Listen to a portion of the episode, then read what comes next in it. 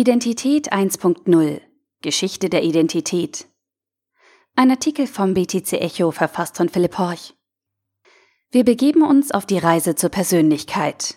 Wer sind wir? Wer waren wir? Auf dem Weg dorthin werden wir historische Konzepte von Identität durchleuchten, bis wir zum Thema digitale Identität und Blockchain ankommen und uns fragen können, wer und wie werden wir sein? Heute Identität 1.0 Geschichte der Identität. Wer bin ich? Wer will ich sein? Und warum? Diese Fragen treibt Menschen nicht erst seit dem Zeitalter der Prokrastination, Digitalisierung und dem World Wide Web umher. Ob Sokrates in der Antike, Sigmund Freud im Wien des 20. Jahrhunderts, Friedrich Nietzsche gleich nebenan oder Judith Butler in der Gegenwart. Große Denkende aller Zeiten beschäftigen sich auf die ein oder andere Weise mit der Frage nach dem Kern des Ichs. Um diesen auch im digitalen und später auf der Blockchain finden zu können, oder zumindest den Versuch zu wagen, muss man verstehen, woher kommt Identität? Bei Fragen nach dem Ursprung ist es immer nützlich, auf Spurensuche zu gehen. Woher kommt der Begriff Identität? Aus dem Lateinischen. Identidem steht für immer wieder, zu wiederholtem Malen, wiederholt. Identitas für eben dasselbe, Gleichheit, völlige Übereinstimmung. Hier kann man zwei wichtige Bestandteile von Identität erkennen. Die Zeit und der Kern. Die Vorstellung also, dass es eine Einheit gibt, die sich immer wieder wiederholt. Doch wer oder was besitzt diesen Kern, der immer wiederholt wird? Das Individuum. Auch beim Wort Individuum hilft der Blick auf den Wortstamm. Das lateinische Wort Individuum steht für das Unteilbare, Individuum. Man spricht hier von einem einzelnen Ding, einer Entität oder auch einem Seienden.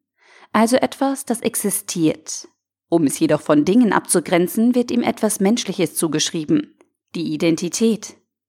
Wie kommen diese beiden Kategorien nun also zusammen? Einem Individuum wird eine Identität zugeschrieben. Wenn man so will, wird es damit zum Mensch. Etwas Unteilbares also, das etwas immer Gleiches, sich Wiederholendes besitzt.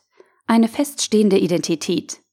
Man spricht hier auch vom Subjekt der Aufklärung, zur Zeit der Aufklärung ging man also davon aus, dass der Mensch ein Wesen ist, das einen festsitzenden Kern hat, eine Identität.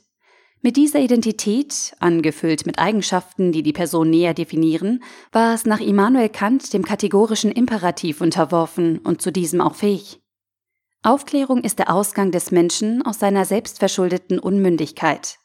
Unmündigkeit ist das Unvermögen, sich seines Verstandes ohne Leitung eines anderen zu bedienen. Selbstverschuldet ist diese Unmündigkeit, wenn die Ursache derselben nicht am Mangel des Verstandes, sondern der Entschließung und des Mutes liegt, sich seiner ohne Leitung eines anderen zu bedienen. Sapere aude. Habe Mut, dich deines eigenen Verstandes zu bedienen. Das Zentrum dieser Menschen also, so die damals gängige Vorstellung, ist ein fester, unveränderbarer Kern, die Identität. John Locke, der als Vordenker dieser Epoche gilt, erkannte eine Verbindung zwischen Bewusstsein und Denken und bezeichnete die Identität als eine Selbigkeit. Weil das Bewusstsein das Denken immer begleitet und jeden zu dem macht, was er sein Selbst nennt und wodurch er sich von allen anderen denkenden Wesen unterscheidet, so besteht hierin allein die persönliche Identität, das heißt die Selbigkeit des vernünftigen Wesens. Ganz ähnliche Vorstellungen von Konzept Identität hat übrigens Mark Zuckerberg, auch wenn er aus einer anderen Denkrichtung kommt. Zwei Identitäten zu haben, ist ein Mangel an Integrität. Bisher befinden wir uns noch in der Aufklärungsphase. Bevor man begreifen kann, wie und ob Identität auf die Blockchain kommen kann, sollte man zunächst wissen, was diese Begriffe bedeuten. Fassen wir also zusammen.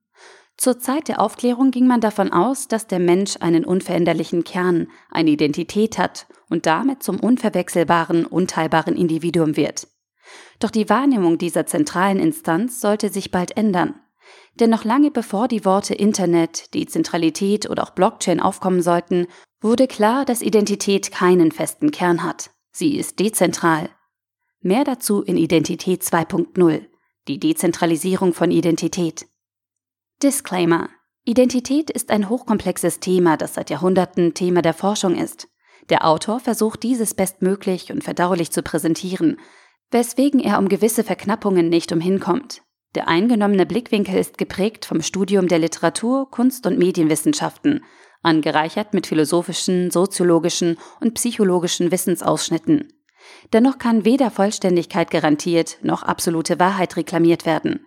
Daher soll die vorliegende Artikelreihe als das begriffen werden, was sie ist. Eine Möglichkeit, den Horizont zu erweitern.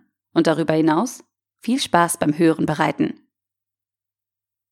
Der Artikel wurde gesprochen von Priya, Vorleserin bei Narando.